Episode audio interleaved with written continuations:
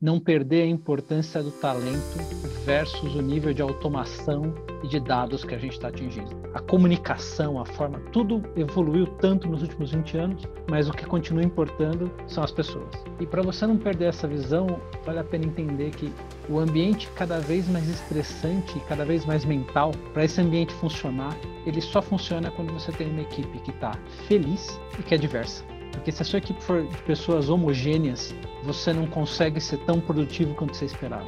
E se a sua equipe não está feliz, você também não consegue. Olá, eu sou Guilherme Weigert, CEO e cofundador da Conexa Saúde e esse podcast Corporate Health, o lugar certo para falar sobre saúde e como gerar mais resultados na sua companhia. Cada episódio a gente tem um convidado super especial que a gente escolhe a dedo aqui e hoje a gente tem um convidado aqui ilustríssimo que é o Guilherme Mancin, Head de Recursos Humanos do City Brasil. Seja super bem-vindo. Primeiro de conversa, assim, eu queria é, agradecer por você estar aqui com a gente, compartilhar aí grandes aprendizados que você teve, assim, um pouco da sua trajetória e a trajetória, obviamente, do City. Eu queria ouvir um pouquinho você, falar um pouco da sua história para a gente compartilhar aqui com o público. Prazer, Guilherme, tudo bem? Obrigado pelo convite, eu que agradeço. É, a gente falou agora há pouco, né? Você sabe que eu sou um admirador do seu modelo de trabalho, do modelo que vocês estão implantando com a Conexa Saúde. Muito legal, eu estou muito feliz de participar aqui. Você está perguntando um pouco sobre minha história de carreira, se eu posso, posso já, já começar Pode, direto? Vai frente. Boa. Ah, eu, eu acredito que sua carreira é resolver problemas. Quando você trabalha como executivo ou como você trabalha, começa a sua carreira como analista, né, em, em trabalhos que são menos especializados, principalmente em grandes corporações, sua função é resolver problemas. Eu, eu dirigi minha carreira inteira assim. Eu não sei em que, em que momento essa luz acendeu na minha cabeça. Provavelmente quando eu tinha uns 30, 35. Né? Não foi assim que eu comecei. Mas eu comecei minha carreira como consultor. Eu fui primeiro consultor de desenho de processos, reorganização, né? basicamente corte de custos, reorganização, principalmente em indústrias e em bancos. Passei 10 anos fazendo isso.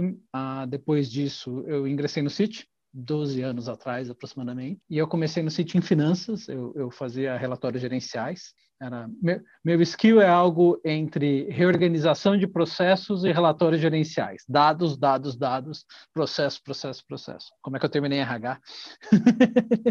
é bem diferente, mas, mas tem muito a ver com a minha visão do que, do que necessário ser em RH, porque nada disso, nem os dados, nem os processos funcionam se a sua equipe não é de alta performance. E RH é essencial nisso tudo e essa é a visão que eu formei. Então, depois disso, eu passei por finanças, eu passei há mais ou menos três anos aqui no sítio em finanças.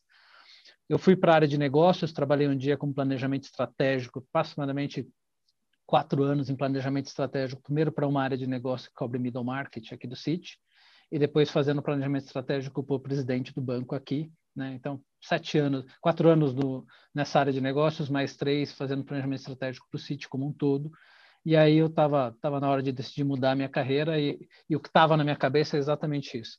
Tanto tempo fazendo planejamento, tanto tempo fazendo revisão de processos, e no final do dia o que importa mesmo é que talento que você tem para executar isso. No final do dia, seu plano, seu desenho, ele interessa muito menos do que o talento. O talento faz toda a diferença. E, e, conversando muito com o presidente do banco, apareceu uma oportunidade. Ah, na época, a rede de RH aqui do City estava saindo por motivo pessoal. Conversei muito com ela ela, ela adorou a ideia, me apliquei para a vaga. É uma coisa legal aqui do sítio que já vale a pena falar. Toda vaga, todo mundo se aplica, não existe nomeação.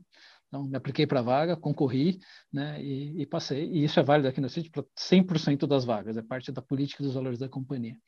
E estou aqui em RH desde agosto do ano passado, tentando implantar uma visão nova. Né? A, a, visão que eu tenho, que é uma visão ligada a processo e a dados, é o foco que eu quero dar. O RH do City já é muito avançado, ele já tinha várias características né, de gestão de talentos excelentes.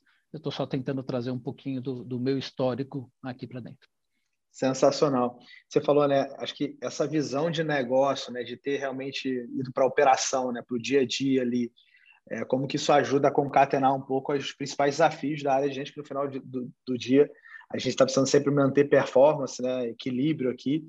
E, e, e, a gente precisa de talento, né? mas a gente também precisa realmente de dados para medir esse talento. Me fala um pouquinho assim, é, assim eu, eu sou muito, eu sempre gosto muito desse assunto, né, de dados e RH e gente e performance, que são coisas que são super, é, vamos dizer assim, mais novas no ambiente de, de gente e cultura, né, mas que, que faz parte do, da gestão de qualquer companhia.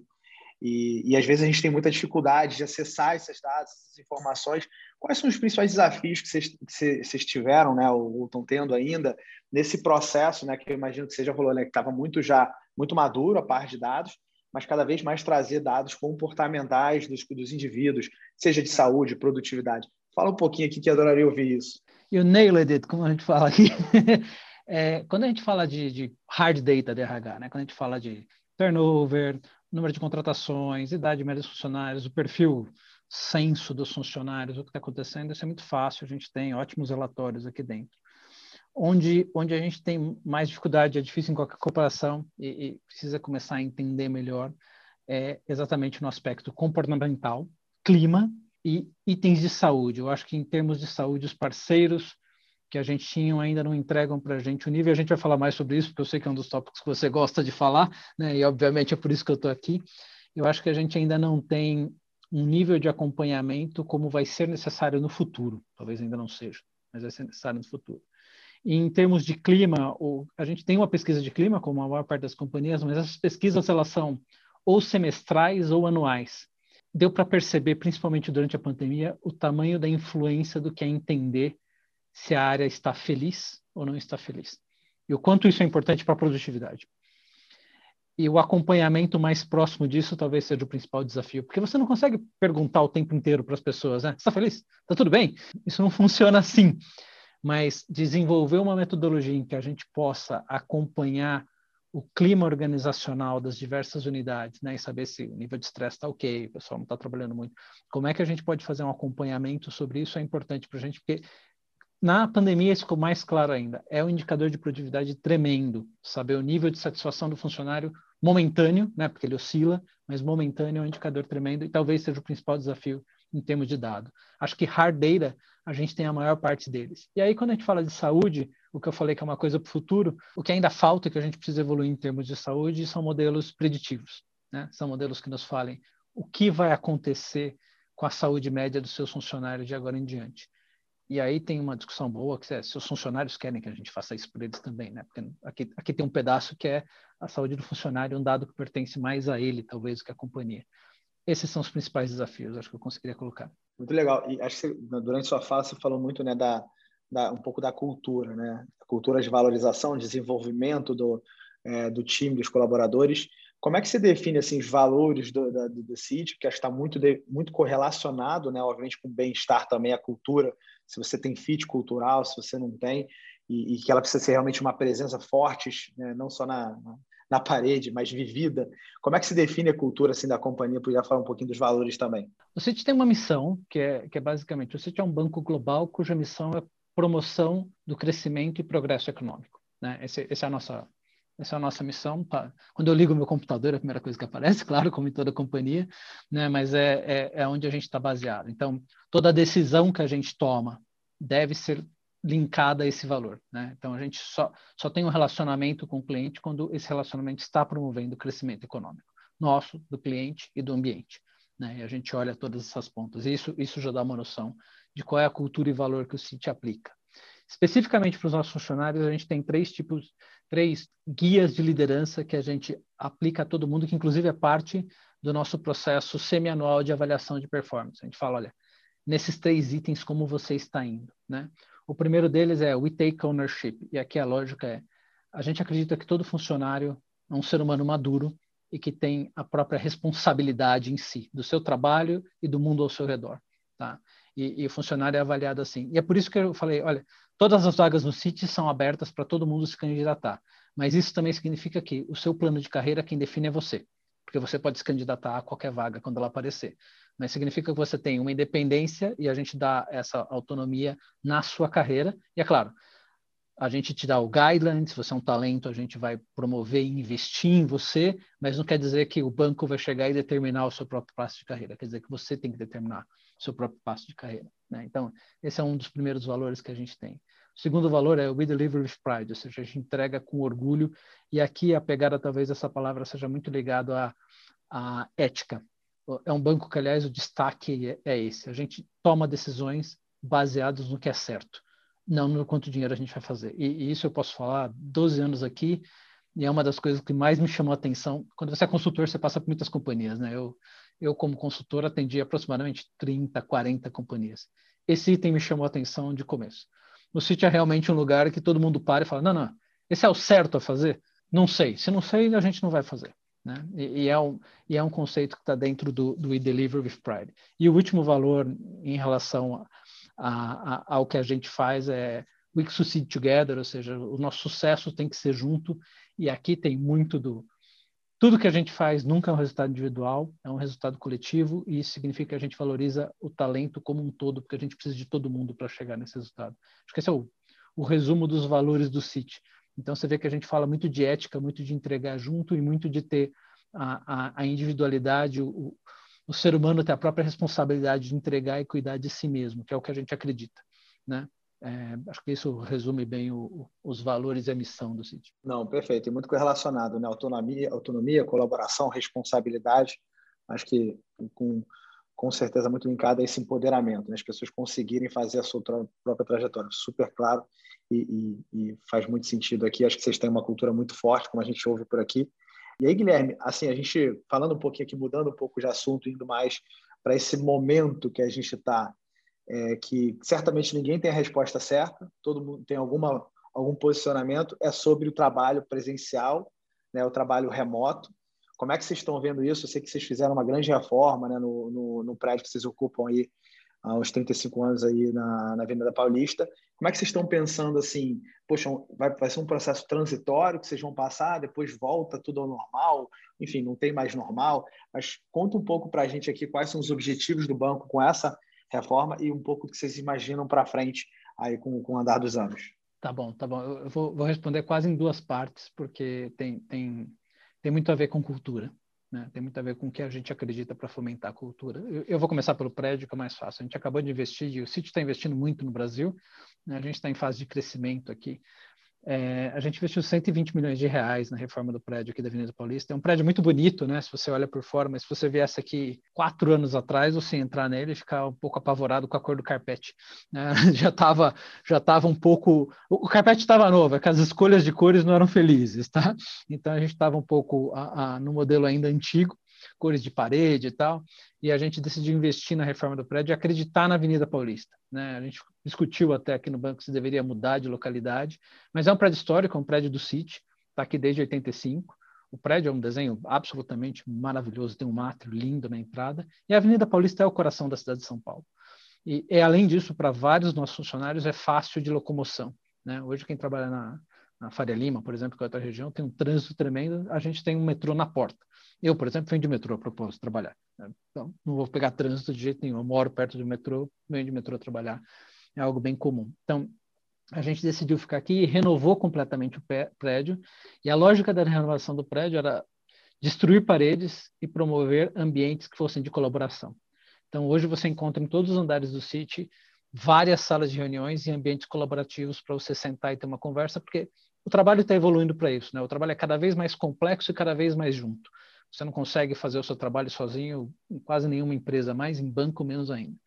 Então a gente criou vários espaços colaborativos dentro do prédio, muito, muito legal. Todo andar tem um café, todo andar tem um sofá, né? E tem e tem salas de reunião. E por acaso a gente começou a reformar antes da pandemia, as salas de reunião já eram todas equipadas com equipamento de vídeo para fazer videoconferência, porque a gente acreditava que isso ia ser algo que ia acontecer no futuro. A pandemia acelerou o processo. Né? O City já tinha um modelo de comunicação interna de videoconferência, a gente depois acabou atualizando ele para o Zoom, né, mas a gente já usava algo, algo anterior a isso e a gente já tinha instalado salas de videoconferência em todos os andares. Todos os andares têm no mínimo três ou quatro salas de não, perdão, cinco ou seis salas de conferências, todo o andar do prédio, o prédio tem 17 andares. Né? Então a gente já estava planejando para isso pré-pandemia, a pandemia simplesmente acelerou o processo, mas a lógica era criar um ambiente cada vez mais colaborativo, porque as equipes trabalhando dentro de si, a gente acredita que não, não é o caminho do futuro.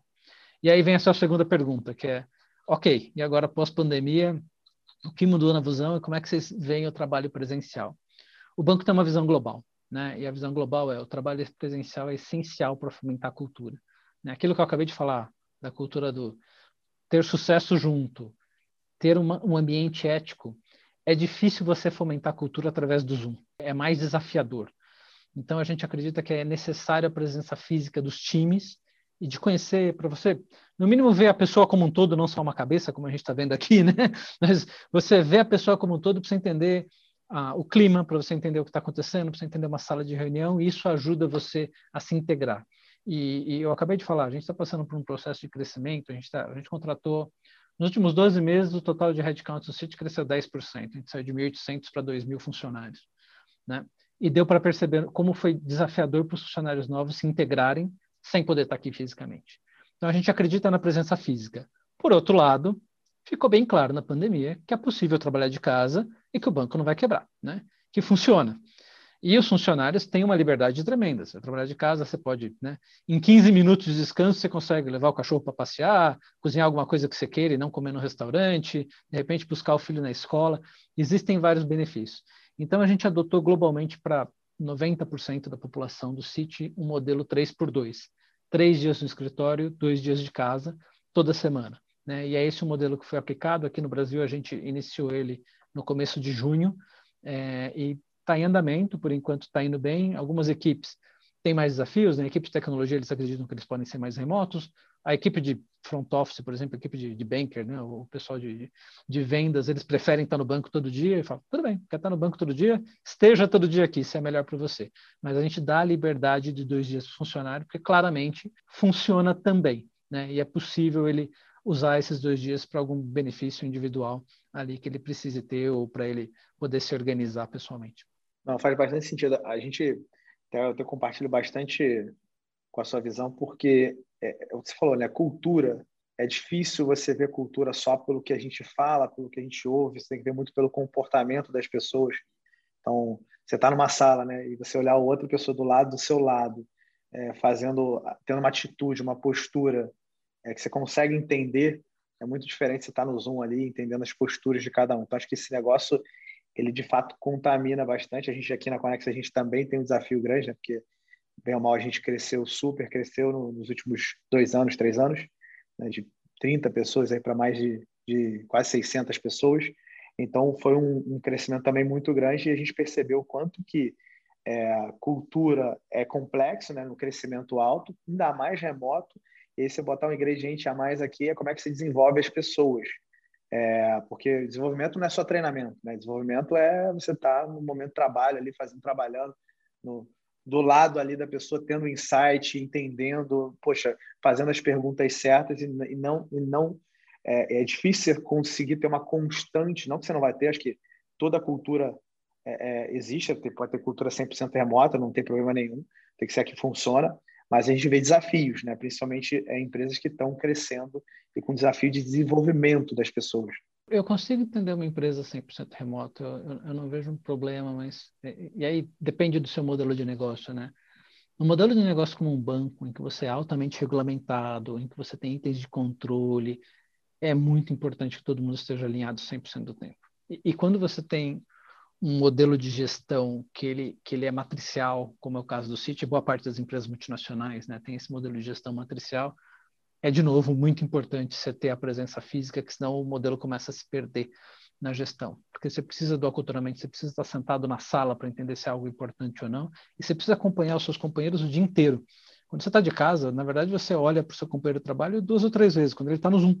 Né? Tirando isso, você não vê o teu companheiro, você não vê seu chefe, você não vê seu funcionário é, é, na presença física você vê, você vê a pessoa ali, você vê se ela está trabalhando, se ele está com algum problema a propósito, que é um outro item. Né? Uma das coisas que o Zoom forçou a gente que o, e que o remoto forçou a gente é para conseguir entender que momento você está passando o tempo inteiro, você tinha que descrever para o seu chefe ou para o seu funcionário. Né? E quando você está na presença física, você não precisa, ele olha para você e sabe que, opa, você está com problema, né? Ok. Você reprioriza as coisas em função do que você observa no seu companheiro. Você não consegue fazer isso na cultura do Zoom. Né? E é por isso que isso é importante. Então, nem fomos treinados né, a fazer isso, né? Então, uh, e, e, aí fazendo até um, paralelo aqui super super legal, assim, é, que a gente teve que aprender, a gente como player de saúde, né, que faz saúde digital, como é que a gente de fato a, ensina o profissional de saúde a conseguir capturar informações é, que antes ele estava acostumado a capturar no físico e fazer isso muito bem feito, né, de forma digital. Então, assim, e aí você começa a explorar, né, uma nova uma nova versão de saúde de fato, por isso que não é só uma tela coloca o médico e resolve. Né? Você tem que ter é, treinamento, você tem que entender como é que você captura a informação, como é que você engaja por ouvir. Então, é bastante diferente do que a gente está acostumado no tradicional. E é um modelo de comunicação completamente diferente. Né? E eu, eu sempre me preocupo, desculpa se eu estou desviando um pouco do assunto, com a cultura, porque a cultura brasileira ela não é reta. Né? Não, é, não é normal nosso a gente falar, oi, como você está se sentindo? E a gente responder exatamente. A gente responde, está tudo bem, está tudo ótimo, sorri, faz uma piadinha. Essa é a nossa natureza, é assim que a gente faz. Né? E você só percebe o total quando está do lado da pessoa. O Zoom não estava permitindo isso, não estava permitindo porque a nossa cultura não é da linguagem direta, ela não é mesmo. A nossa cultura é de uma linguagem mais indireta, faz parte, é, é gostoso o propósito. Né? É legal ser brasileiro, mas, por outro lado, ele não dá muita abertura no Zoom, porque no Zoom ou na, na cultura, é, é, na telecultura, você precisa ser direto. Você precisa falar, olha, hoje eu não estou bem, estou sem tempo, meu cachorro está passando mal, sinto muito, tá bem? Você precisa informar isso. Esse é o tipo de informação que você precisa ter. E eu não vejo isso a, a, acontecendo muito a, nas reuniões e me preocupa. É por isso que era importante as pessoas voltarem. E, e pegando o seu ponto, a mesma coisa. Você tem que treinar os médicos para serem muito diretos né, e para conseguirem obter informação direta das pessoas. Não, sem dúvida. Não é natural, né? Acho que a, natureza nossa é uma natureza mais do relacionamento, poxa, de como é que eu, como é que eu estou me comunicando, como é que a pessoa vai se sentir quando eu falo. Então, o que é bem diferente de outras culturas, é, enfim, cultura europeia, americana, bastante diferente. Né? Então, isso é, isso é importante frisar também aqui. E, e, aí, falando um pouco desse aspecto, né? Puxa, vocês ficaram com certeza um tempo remotos, híbrido, né? É, por um bom tempo, e a gente foi vendo o quanto que isso foi é, gerando uma ansiedade, gerando indicadores de doença mental nos colaboradores. Assim, explodiu, né? Acho que a gente já está vendo o quanto que virou uma pandemia as doenças mentais aqui e cada vez mais complexas, porque a gente nunca teve isso. A gente não consegue, a gente não, não falava muito sobre isso. A gente não tinha dados que conseguiam realmente tratar essa diversidade de problemas. A gente colocou um novo elemento muito diferente, que é como é que eu ainda manejo isso é, durante uma pandemia de pessoas que tiveram perdas enormes, pessoas que tiveram dificuldade de se comunicar, dificuldade de viver o que elas viviam antes, né? Então, como é que vocês viveram isso um pouco? Quais foram os desafios? Como é que vocês estão olhando isso para frente também? Várias coisas, deixa eu desembrulhar, porque aqui são, são muitos assuntos, mas o, o ponto principal talvez seja a saúde mental. Mas antes de chegar lá, o primeiro item que nos preocupou na pandemia era garantir que, quando a doença começou, a gente não sabia se ia ter tratamento, se não ia. Então, a gente, em um mês, quando fevereiro de 2020, quando a gente percebeu que a doença era mais grave, em um mês a gente colocou 100% das pessoas para trabalhar em remoto. 95 ficaram no prédio, exatamente 50 pessoas. Tá? É, é, e depois caiu para 30. E era isso. Por um ano a gente teve 30 pessoas no prédio, porque a prioridade era garantir a, a, a saúde dos funcionários, e aqui no prédio estava só quem lidava com papel mesmo, só quem realmente precisava lidar com, com papel. E, e isso foi nossa prioridade. Acho que quando a gente fez isso, passou uma mensagem positiva para os funcionários de que claramente a saúde deles era prioridade. Porque teve gente que a gente mandou para casa e falou: Mas peraí, eu não vou conseguir trabalhar de casa, o computador ainda não funciona. Tá falando, não precisa se preocupar. Não se preocupa com a sua performance, não se preocupa com a sua avaliação. Prioridade aqui é você nos contaminar com Covid. A gente vai discutir, a gente vai te dar o suporte, e a gente conseguiu, né, ao longo do mês, a gente conseguiu dar todo, todos os links e, e, e conexões para todo mundo, mas a preocupação inicial foi isso. Quando a gente fez isso, criou um link de de muito conforto e de confiança da empresa com o funcionário. Acho que isso era uma prioridade. E aí veio correr a pandemia de fato, né? E, e a pandemia de fato eram reuniões em cima de reuniões, sem parar, e duas coisas claramente aconteceram. Primeiro, ninguém estava habituado a tanta reunião, porque o, o, comum é você faz uma reunião presencial, sai, toma um café, bate um papo, volta, trabalha, faz uma outra reunião. E no Zoom não era assim, no Zoom como boa parte do nosso trabalho ele, ele acontece em parceria, é muito difícil uma pessoa que trabalha sozinho, sozinho, o tempo inteiro você tinha que estar em reunião com alguém, nem que fosse com o seu parceiro de trabalho. E isso gerou um estresse tremendo, as pessoas não perceberam, eu tenho a impressão, o, o, quanto é estressante ficar falando com uma tela. Tem um item estressante que eu li, muito interessante, e, e, e deu até uma ação aqui do sítio, que foi, o Zoom tem uma característica que é você se ver, e teu cérebro não está preparado para isso. Teu cérebro não está preparado para você falar o tempo inteiro olhando para o espelho. Ele não interpreta isso tão bem quanto você acha, ou tão naturalmente quanto você acha. Dá um... Tem, tem um problema de ego que acontece aqui. E eu tenho a impressão que isso somado ao número de, de reuniões, somado a só notícia negativa que ainda não acabaram. Né? Está aqui há três, três anos esperando uma notícia positiva. Eu estou aqui, pelo menos o Brasil podia ganhar Copa esse ano, vai uma só. Só uma notícia positiva já ajudava. É, essa soma de fatores realmente deu o que, eu, o que eu posso chamar de uma depressão geral nas pessoas, e foi muito comum a gente ter problemas passando, pessoas passando por algumas dificuldades muito correlacionadas à depressão, mais do que qualquer outra coisa, né? Há uma sensação ou de tristeza ou de falta que a pessoa não conseguia descrever bem. Aqui no sítio que a gente fez, a gente já tinha um programa que ele era pouco usado, ele passou a ser mais usado, que era um programa de suporte a, a por telefone, basicamente terapia para quem necessitar. Né? A gente tem um ambulatório, a pessoa passava pelo ambulatório e a gente a, a, indicava esse suporte. E é claro, para quem o problema fosse maior, a gente recomendava um afastamento com, com salário, com benefícios mantidos por um tempo, porque a gente precisou gerenciar isso por, por um tempo, por uma por pelo menos acho que os primeiros 12 meses. Depois que a vacina apareceu, o clima mudou claramente. Né? A vacina apareceu, já. Ufa, ok, acho que, acho que ganhamos, a confiança começou a voltar. Dito isso, a gente não teve muitos afastamentos, eu conto nos dedos, não foram mais do que 10 afastamentos ao longo dos 10 anos com mais de 1.800 funcionários. Não, não, acho que não, não chegou a seis, na verdade, foram seis afastamentos. Então, foram poucos afastamentos, mas ainda assim, pessoas, quando se afastavam, relatavam para a gente: olha, mas está sendo difícil. Estou né? tendo doença na família.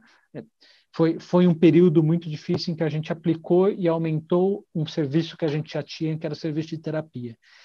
E que eu acredito que vai ser cada vez mais essencial no futuro. Eu acredito que saúde mental não acabou agora. Eu acho que a gente abriu uma porta que as empresas não percebiam. Esse é um aspecto. Se eu posso ainda me alongar, desculpa, estou falando sem parar.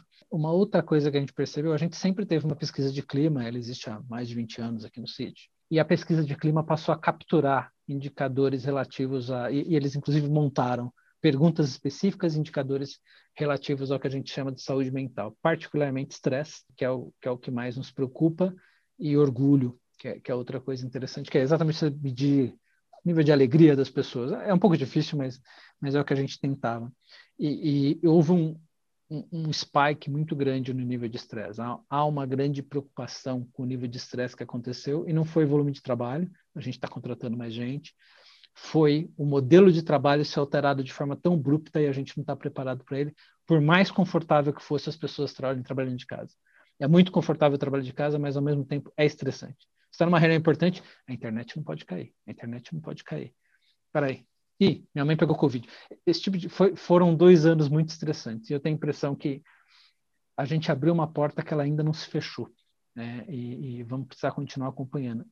A outra coisa, as empresas não prestavam tanta atenção em saúde mental quanto elas vão passar a prestar agora. E aí isso, isso muda, molda a cultura como um todo do ambiente de trabalho, principalmente numa cidade como São Paulo. Não, perfeito. Assim, concordo plenamente. Acho que tem um ponto aqui na sua fala que é, que é super interessante. Acho que a gente ainda é, sabe muito pouco sobre a saúde mental nas empresas. Né? Então, assim, saúde mental e bem-estar nunca foi algo assim que a gente conseguia traquear, tracking de data é importante para falar, não, perfeito, a gente já sabe aonde está o problema, como é que a gente resolve. Então, acho que tem muita gente, obviamente, falando sobre o tema, mas a gente ainda, certamente, a gente carece ainda de muita ciência é, relevante aqui, principalmente quando a gente envolve a organização. Né? Quando a gente envolve, obviamente, a terapia, a, o tratamento individual, eu acho que a gente, ciência tem bastante ciência, tanto no lado da psiquiatria, da psicologia, certamente, mas quando a gente envolve as organizações, certamente a gente tem muito trabalho. Então, até uma, uma coisa que a gente começou a estudar muito, junto até com a, com a Fundação Getúlio Vargas, né, com a Nexa, a gente montou um, um grupo de trabalho, um comitê científico, técnico-científico, para explorar mais isso, assim, para entender. Peixe, Pô, perfeito. Como é que a gente consegue trazer as pessoas que estão nas organizações aqui, no RH, vivendo esse momento, e explorar um pouco mais o que, qual é, o, qual é o, a correlação né, de saúde mental, bem-estar com produtividade, quais são as alavancas que a gente tem, quais são as práticas ruins, quais são as boas práticas para cada perfil. Então, a gente tem, tem, tem estudado bastante esse tema assim, no, no em, em fóruns aqui que a gente vem conversando, porque a gente não tem a resposta, mas a gente sabe que é importante. A gente entende que é importante estudar esse assunto e, e, e conectar o individual com o organizacional, então na terapia, no tratamento que você vai fazer, mas, poxa, você consegue, de repente, entender que tem uma área dentro da sua empresa, através de uma terapia, por exemplo, em grupo, você está fazendo terapia individual, você consegue ter data lá falando, olha, tem uma área aqui, por exemplo, no financeiro, que você está tendo mais burnout. Poxa, tem alguma relação com a liderança? Como é que a gente prepara a liderança para conviver mais com esse novo aspecto? Então, tem muita coisa nova assim que a gente está tá estudando e a gente vê que, de fato, isso vai evoluir muito. E aí, quando, como a gente não tem todas as informações, certo? a gente não sabe o tamanho desse problema ainda. A gente sabe que ele é grande, mas a gente não consegue capturar ainda tudo que está por trás, né? que se confunde às vezes com, com bem-estar, com produtividade, com problemas operacionais, mas no final tem muita correlação. Tem, tem, tem duas coisas interessantes que a gente percebeu. Uma, uma é mais ligada à pandemia, que era a questão do vídeo. A gente percebeu que se você usasse menos o vídeo, melhorava um pouco. E, e aqui no sítio a gente criou algo que foi a sexta-feira sem Zoom. Quer fazer call na sexta-feira? Você pode, mas liga. O Zoom não tem. Não tem imagem, não tem câmera de novo, porque claramente as pesquisas mostravam que o nosso cérebro não tem a capacidade de interpretar o que está acontecendo. Né? Para o meu cérebro, você está aqui do meu lado. Né? Demora um pouco para ele conseguir entender isso. Sim. É simplesmente o, o que acontece.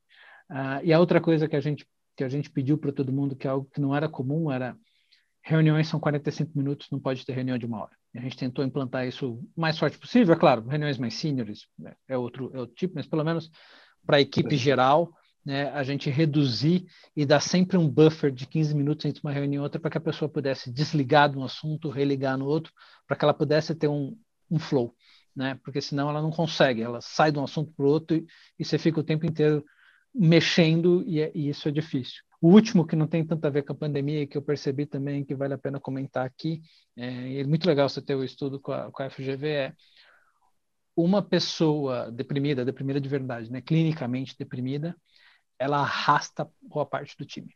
Porque o time percebe e o time quer ajudar. E, e, e você não se isola, é seu time. Você não se isola. Você, você quer que aquela pessoa esteja melhor. E, e para quem já passou por depressão, sabe isso, você não sai sozinho. Né? É, você precisa de ajuda dos outros, mas também você não sai fácil. Você não acorda um dia feliz, sorridente e está tudo bem.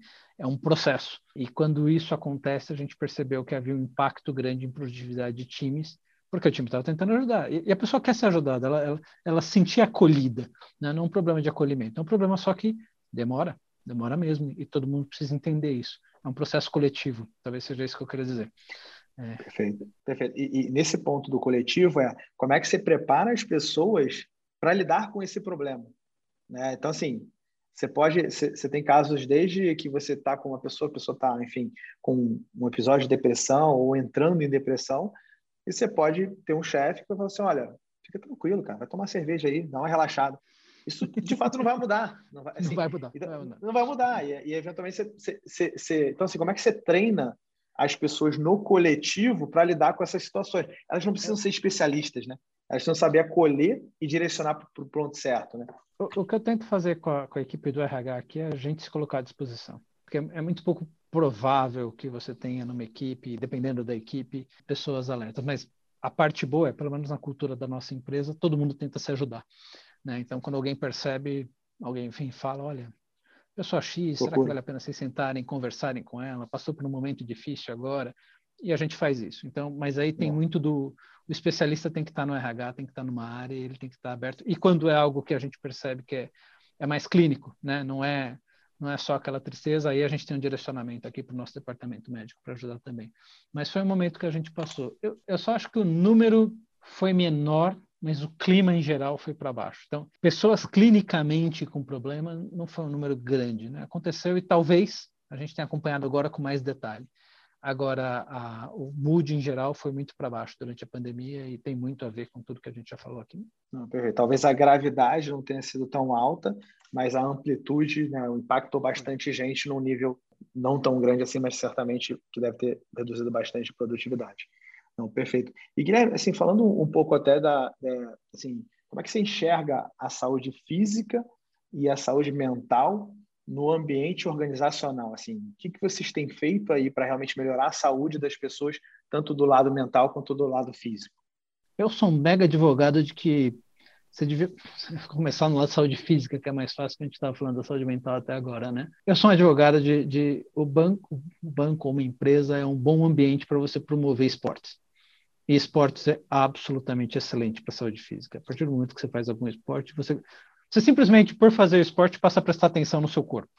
Né? Que tem gente que não presta, sabe? você não faz nada. Mas se você quer jogar um futebol, você começa a prestar atenção e fala, pô, não estou conseguindo correr o que eu queria, tá doendo isso, tá doendo aquilo. Mas depois dos 40 tudo dói, eu já percebi.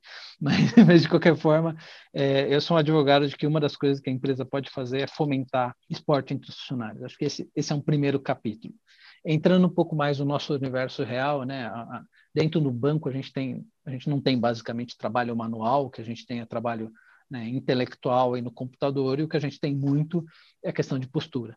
Né? Postura, cadeira. Aliás, boa parte do investimento que a gente fez agora foi comprar as cadeiras de mais alta qualidade para 100% dos funcionários, né? Porque a gente tem muito, a maior parte das doenças físicas que aparecem são ligadas a, a ombro e abraço quando, quando aparecem, e é uma questão mais postural, não é uma questão do. A infraestrutura do banco é absolutamente excelente, mas aqui é uma educação de postura para todo mundo. Eu sou uma das pessoas que adora sentar torto a propósito. Eu estava sentado torto até agora. Eu também, eu também, até me ajeitei aqui. Então, é, essa é uma preocupação e a gente fez durante a pandemia, porque as pessoas estavam em casa, não estavam aqui. A gente fez aproximadamente a cada três meses, não, a cada seis meses, a gente fez quatro a gente fez quatro uh, treinamentos de postura, de tão importante que isso era para gente. Né? Porque parece, desculpa, parece um assunto mega operacional, mas não é. E aqui não há nada que o outro possa fazer por você. Você mesmo tem que estar consciente de que se você sentar torto, você pode estar na melhor cadeira do mundo, com o melhor computador do mundo, ergonomicamente, e não vai adiantar. Você vai ter um problema, você vai ter uma dor. Então, esse é um ponto. Eu acho que ainda em saúde física tem uma coisa que vai acontecer nos próximos anos, que é eu vou mudar completamente de assunto, desculpa, mas eu gosto de fazer isso. A idade média da população brasileira está mudando. E a gente vai começar a ver itens de saúde dos nossos funcionários mais ligados à idade, né? E aí você vai ver aparecer itens coronários, vai ver aparecer itens a, a, ligados a diabetes, por exemplo, do que ligados ao que a gente estava falando agora há pouco, né? De que itens como postura ou, ou, menores. E eu tenho a impressão que esse talvez seja um dos grandes assuntos para serem tratados. O fato de que a idade média da população brasileira está mudando e que a idade média dos nossos funcionários, de todos os funcionários, vai, vai mudar e, portanto, o tipo de, o tipo de, de preocupação de saúde vai ser outro, vai ser bem diferente. É, e eu não acho que a gente está maduro nesse papo ainda como mercado. O mercado brasileiro ainda não chegou lá, ainda não, não percebeu o tamanho da diferença que vai ser talvez em 5 ou 10 anos. É, e eu, eu, falo isso porque, se você pensar na Europa, particularmente, a Europa passou por isso nos anos 90, começo dos anos 2000. Né? Era, era incomum você chegar no Brasil e olhar uma equipe de analistas mais júniores e ter alguém ali com mais de 30 anos. Em geral, 27 para baixo, né? no meio. E se você fosse na mesma empresa na Europa e olhasse o mesmo tipo de área, uma área que tem só analistas, por exemplo, uma área de finanças, né? Tem analista ia ver que a idade média era 40, completamente diferente.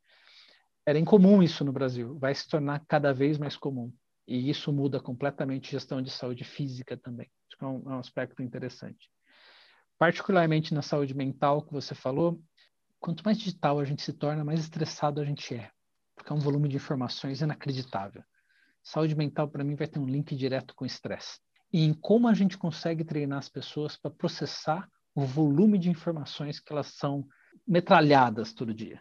São, eu não posso dizer quanto, quantos e-mails eu recebo por dia, mas é, é comum no mercado como um todo. O número de e-mails, é o WhatsApp, é a mensagem. E fora isso, sua vida fora do seu trabalho é agora também uma constante inundação de dados né? É o Twitter, é o Facebook. É... A notícia não é mais sentar ver o Jornal Nacional, a notícia agora é olhar o site, que tem um milhão de notícias a propósito. Você está inundado de dados e você não está preparado para isso. Seu corpo está preparado para ir colher maçã né? e matar um mamute.